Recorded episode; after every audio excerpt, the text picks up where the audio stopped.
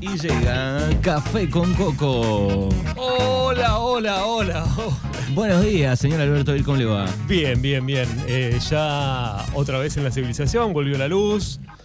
Otra vez en la civilización. Hoy hablamos con Marcelo Weinberger sobre lo- Hablaron. lo- los cortes y el trabajo que este, realizó Zelda en pleno, este, plena tormenta. Claro, porque imagínate, los que tenemos un negocio digital, no tenés sin internet, sin datos, ayer a la tarde, porque saturaron los datos. saturados los datos, sin energía eléctrica, sin, o sea, si te olvidaste de cargar el celular, algunos se olvida, pero no, no es Yo mi por caso. suerte me desperté y estaba cargado de la noche, entonces me ayudó eso. Hoy cuando me desperté a las 8 de la mañana tenía el 10% de la batería. Dije, no te puedo creer. Otro jueves negro, Sí. era viernes, ¿no? Pero Eh, ¿Qué hacemos el día que no tengamos eh, energía eléctrica por varios días, no? Bueno, estuvimos un domingo hace unos años, ¿te acordás? Todo un domingo. No cuente esas cosas porque 6 de la mañana. era otro gobierno. y 6 de la mañana a la noche, ¿te acordás? Todo un domingo entero, en todo Creíamos el que era el país. fin del mundo, ¿se Sí. acuerdan? Yo para. Nosotros habíamos llegado con un amigo de una fiesta, eh, de trabajar. Ajá. Se hicieron Sí, las 7. aclaré por qué. A las, sí, a las 7 de la mañana, clásico, después de una fiesta, vamos a tomar unos mates, compramos algo para comer. Y se hicieron charlando y mate de por medio a las 10 de la mañana, ponele, en ese momento, ese domingo. Ya cuando no volvía la luz para las 10, digo, yo voy a googlear. eh, todavía andaba el teléfono y quedaban algo- los datos funcionaban. Entonces digo, voy a googlear a ver qué pasa. Y ya empecé a encontrar noticias que eran todo el país o gran parte del país y que era grosso el tema. No, que además, el- en ese momento se, se hablaba de que estaba por, no sé, de explotar Yacyretá. Era, de- o sea, se tapaban, ¿no? El norte de la Argentina tapaba Yacyretá. Y raro porque quedó como un poco en la nada que sucedió, ¿no? Eh, ese día. Yo la si fue un no sabotaje, si Claro. explotó algo y. Pero quedó, quedó en la nada, ¿no? La justicia investigó, no sé en qué quedó eso. fue raro. No sé. e- Era otra época, otro gobierno. ¿Cuán- No me acuerdo cuánto hace ya, pero. Hace bastante. Hace bastante. Bien, eh, hay que buscar algo para hacer en un día sin, el- sin electricidad. Fernando se puso a limpiar, dijo, y yo también hice lo mismo ayer. Bueno, yo un poco. No limpié. mientas. No mientas. No, mi- mi- no mientamos más. No mientas más. Eh, como decía alguna serie hace muchos años, no mientas. No, El No acento mientas. Eh, no, ordené un poco. Sí. Dormí, obviamente, y leí. Me encanta. ¿Sabes qué pasa cuando te desconectás por obligación? Me gusta ponerme a leer. Claro, eh, contra la ventana, ayer que estaba nublado. Claro, al lado del calefa, prendí el calefactor porque hacía frío. Y contra una ventana para que entre un poquito de luz, digo. Sí, sí, sí, sí. La verdad que estaba bueno. Día de lluvia, viento, sentarse a leer. Este, me, me gustó, me gustó. Estoy terminando un libro ahí que lo tenía dando vueltas y, y la verdad que me gusta. Porque además, te, viste, te va. No sé si el que le gusta leer por ahí te va atrapando. Y después decís, bueno, no, hasta que no lo termino no lo suelto. Pero bueno, te faltan 100 páginas y bueno, en un momento tenés que hacer otra cosa. Y ayer era el día ideal. Ayer era ideal, ayer era ideal. Y dije, bueno, hacemos eso. Después, bueno, volvió, en algunos sectores volvió la energía eléctrica, pero no había datos. Y cuando volvió la energía eléctrica con los datos, tipo 7 y pico de la tarde, por el sector donde estoy yo, vi el primer capítulo de Halo.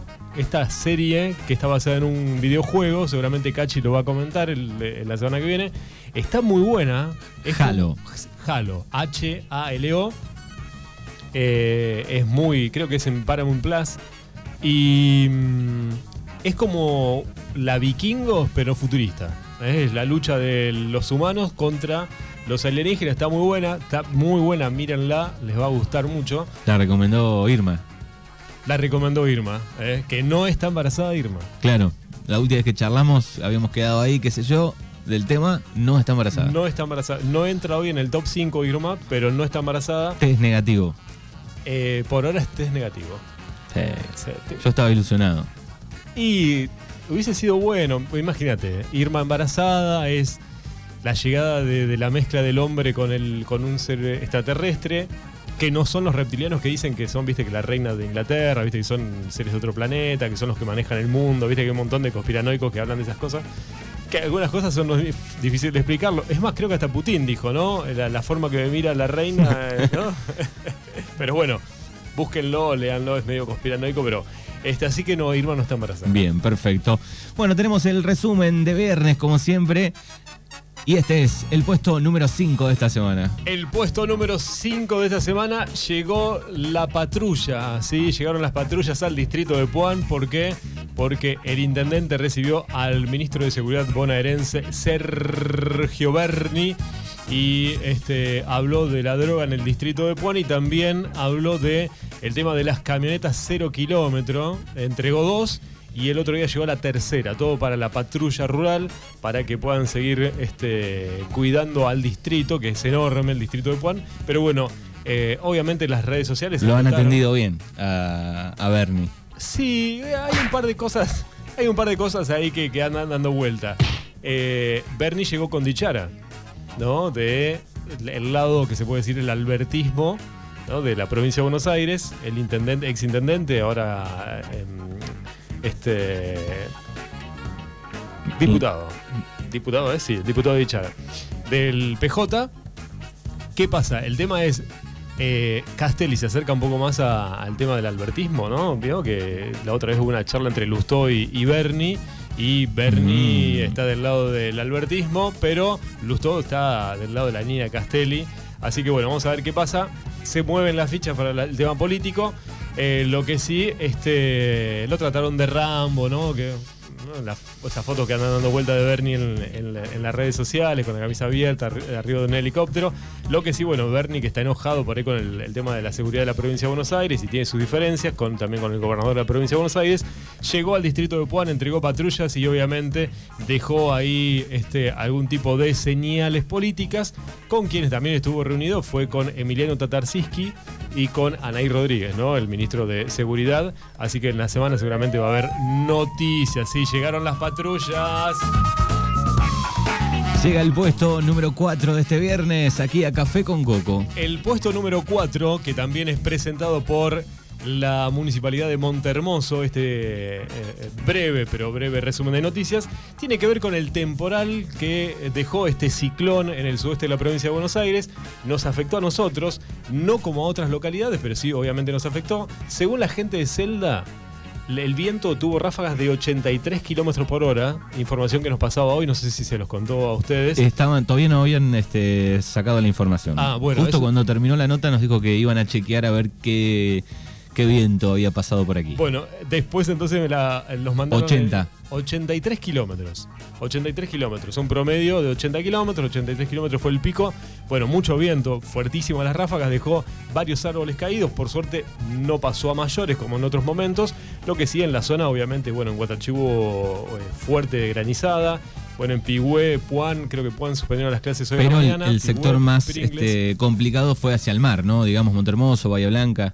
Y según, claro, el tema del Bahía Blanca y el- la costa es porque creció el mar, obviamente, por la sudestada, y bueno, obviamente hizo destrozos por el tema del viento, y por el otro lado lo que tiene que ver con lo que es Puan, Pigüé, Pringles, bueno, toda la zona. Claro, este, Dos franjas que agarró terrible. Vi fotos de, de Montermoso, techos volados enteros, plantas. Sí, este, bueno, el techo algunos- Sacoa y los que y- están al lado. Lo que pasa es que está una cuadra del mar. Qué ¿no? lindo, sigue, sigue estando Sacoa todavía. Sigue estando Sacoa, sí. ¿Cuándo hace que no voy a Sacoa? Yo la verdad que paso por ahí cada vez que voy, pero nunca entré. No sé. Pero alguna vez fuiste a Sacoa en algún, Sí, sí, alguna sí, sí. sucursal de las. Creo que fui en Bahía y en, no sé si en Mar del Plata. Sigue esa maquinita escupiendo ticket cada vez que acertás algo que. Y no se hace mucho. no, yo no- Qué no me esos acuerdo. tickets. Me acuerdo que tenía un montón de tickets una vez, un montón. Había jugado muchas horas y dije, bueno, yo soñaba con ese televisor de 14 pulgadas que había allá arriba, pero cuando leí la cantidad de tickets, una vida en Sacoa para retirar ese Y televisor. bueno, eso pasa. Y yo dije, mira todo lo que tengo, ¿qué me das? Y era, no sé, un autito de, chiquito. De tu colección. Sí, sí, sí. Pero lindo recuerdo de Sacoa. Bueno, sí, eso le pasó a Sacoa y bueno, hay varios lugares. Se llevó, en Cerri se llevó este mm, el muelle, el muelle de pescadores, que era muy importante, muy conocido, se lo llevó, la sudestada, bueno, creció mucho, mucho viento.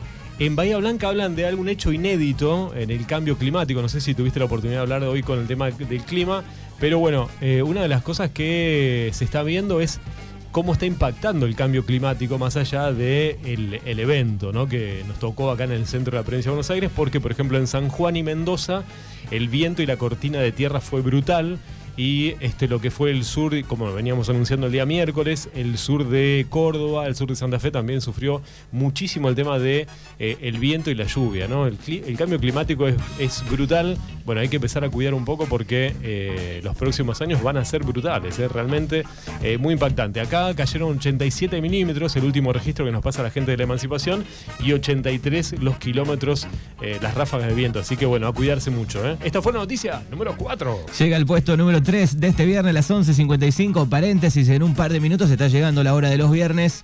Eh, va a venir Lucía Mancilla, se suma al día de hoy. Hay regalitos, hay musiquita para terminar como tiene que ser la semana. Sí, métale cachengue. Hoy tenemos cachengue. Cachengue porque eh, Hoy hace- bailamos. frío. Hoy vamos a bailar, le vamos a poner un poco de, de onda Sí. este viernes nubladito. Sí, estaba lloviendo recién, así que sí. Diga, diga, diga. Puesto número 3 de esta semana. El puesto número 3 tiene que ver que tuvo muchos, pero muchos like o me gusta y muchos comentarios. Fue la buena noticia que recibieron los bomberos de Bordenave porque tienen una nueva unidad. Dice, llegaron.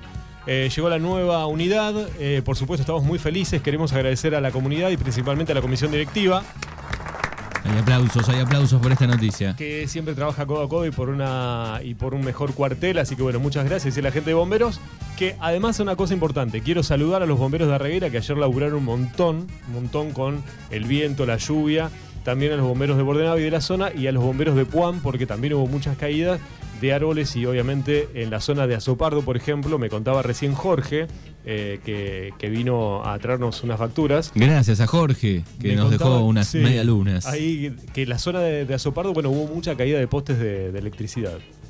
Así que bueno, noticia número 3 fue para los bomberos que tienen de Bordenave, que tiene una nueva unidad. Y abrazo grande para todos los bomberos, inclusive los de nuestra localidad. Perfecto, llega el puesto número 2 de esta semana. El puesto número 2 tiene que ver con el día de ayer, que fue el Día de la Memoria, el 24 de marzo. Coraje de Madre, Coraje de Abuela, una publicación que este, nosotros compartimos de la gente de la revista Sudestada. Y me gustó mucho de lo tanto que se compartió, que tiene que ver con algo que escribió Galeano, Eduardo Galeano, hablando de las madres. Dijo, en Argentina las locas de la Plaza de Mayo serán un ejemplo de salud mental porque ellas se negaron a olvidar en los tiempos de la amnesia obligatoria. ¿eh? Escribió Eduardo Galeano, cuando hablemos de valentía frente a la adversidad, cuando alguien cite algún gesto de coraje real frente a la injusticia, cuando el miedo ataque alguna movilización, tengamos siempre presente esta imagen, la historia de nuestras madres de la plaza. Estas mujeres, nuestras madres, ellas, las que siempre salieron con un pañuelo blanco a las calles en plena dictadura, las que se bancaron los palos de la policía, la indiferencia de la sociedad, la impunidad de los genocidios, la desaparición de sus hijas e hijas, luchadores, el dolor de no saber nunca nada, la angustia de perder lo más amado. Ellas, la referencia a la valentía, el coraje, la dignidad por memoria, verdad y justicia, las que siempre están en la plaza, el faro de la humanidad y coraje contra la injusticia y la impunidad. Ellas, las que marcaron el camino, ellas, las que hicieron historia, ellas, las que siguen buscando, ellas, las que no olvidan, ellas, las que nos enseñaron que la memoria es una herramienta de lucha. El 24 de marzo, el Día de la Memoria, la Verdad y Justicia, bueno, compartíamos y obviamente tuvo eh, varios me gustas y por supuesto eh, fue varias veces compartido, es un hecho histórico que no hay que olvidar, es el puesto número 2. Bien, estaba buscando lo que había escrito a través de, de Twitter. Eh, Guido Carlotto, pero no, lo estoy encontrando. Pero bueno, fue muy lindo el, el, tweet que, dejó en el, en el día de ayer. Puesto número uno. El puesto número uno tiene que ver con que eh, hace un par de días nada más fue el Día Mundial del Síndrome de Down. Y vamos a hablar de una historia, te voy a dar un par de datos, que tiene que ver con una historia de superación personal, que se llama Martín, él es DJ y está feliz de trabajar para ser independiente, dice Martín, una nota que publicamos que salió en Telam. Eh, Martín eh, Citrinbaum es DJ y cuenta lo siguiente, mira, Martín tiene 22 años, rompió con los prejuicios de esa condición y contó a Telam que trabajar en un hotel le dio la autonomía para poder viajar solo. Además habló de su relación con la música, sus estudios y dijo estar con ganas de irse a vivir solo para formar una familia. Martín trabaja en un hotel eh, que además es DJ y toca la batería y este año comenzó una pasantía laboral mientras hace un curso universitario de formación para el empleo. Es el ejemplo de los logros y actividades que pueden hacer las personas, eh, obviamente con esa condición genética como parte del proceso de educación junto a la familia y especialistas para lograr una vida independiente. Algo que hace 30 años atrás era impensado. Bueno, ustedes pueden entrar a la nota, la verdad que estuvo muy buena. Y un par de datos tiene que ver con esto del el síndrome de Down. Vos sabés que, Manu, que el 17% de las personas con síndrome de Down no ingresó al sistema educativo. El 43% de las personas con síndrome de Down mayores de 12 años aún no ingresó al secundario, mientras que el 17% de entre 3 y 16 años no lo hizo en el sistema educativo, según un relevamiento que hizo la Asociación Síndrome de Down de la República Argentina, ASDRA, en ocasión del Día Mundial que se conmemora el 21 de marzo. Por otro lado, otro dato que te doy, para no extendernos muchos, advierten que el 85% de las personas con síndrome de Down no tiene trabajo y piden avanzar en derechos. ¿eh? El defensor del pueblo adjunto de la provincia de Buenos Aires, Walter Martelo, advirtió que es necesario avanzar en la efectivización de los derechos de las niñas, niños y adolescentes con síndrome de Down y precisó que el 85% de las personas que poseen síndrome de Down están fuera del mercado laboral. Nada, quería comentarte esto porque la verdad que eh, cuando lo leí el otro día, la nota es extensa, está muy buena la historia de Martín, que es DJ, eh, cómo supera, se quiere ver a vivir un PH, dice, por ahora me voy a vivir con la perra, más adelante me, me llevo a mi novia, dice Martín, y la verdad que es genial, y es DJ, eh, bueno, vos sos DJ, a mí me tocó en algún momento estar en ese lugar también. uno sabe la pasión que es poner música y, la pasión que te reconozcan por lo que te gusta hacer.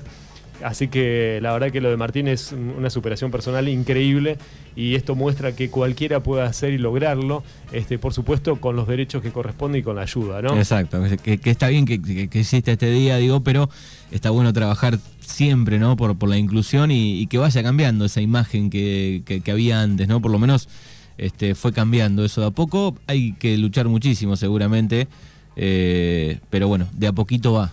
De a poquito va, hay, hay que trabajar mucho exactamente, Manu, porque bueno, es muy eh, escaso el porcentaje de inclusión que tiene. Muy poco, muy poco realmente, los números que tirabas recién. Hay que trabajar en, el, tema de los derechos, es, fundamental. Así que bueno, la noticia número uno fue para Martín, que es DJ. Eh, en el día del síndrome de Down, lo publicamos ahí el 21 de marzo.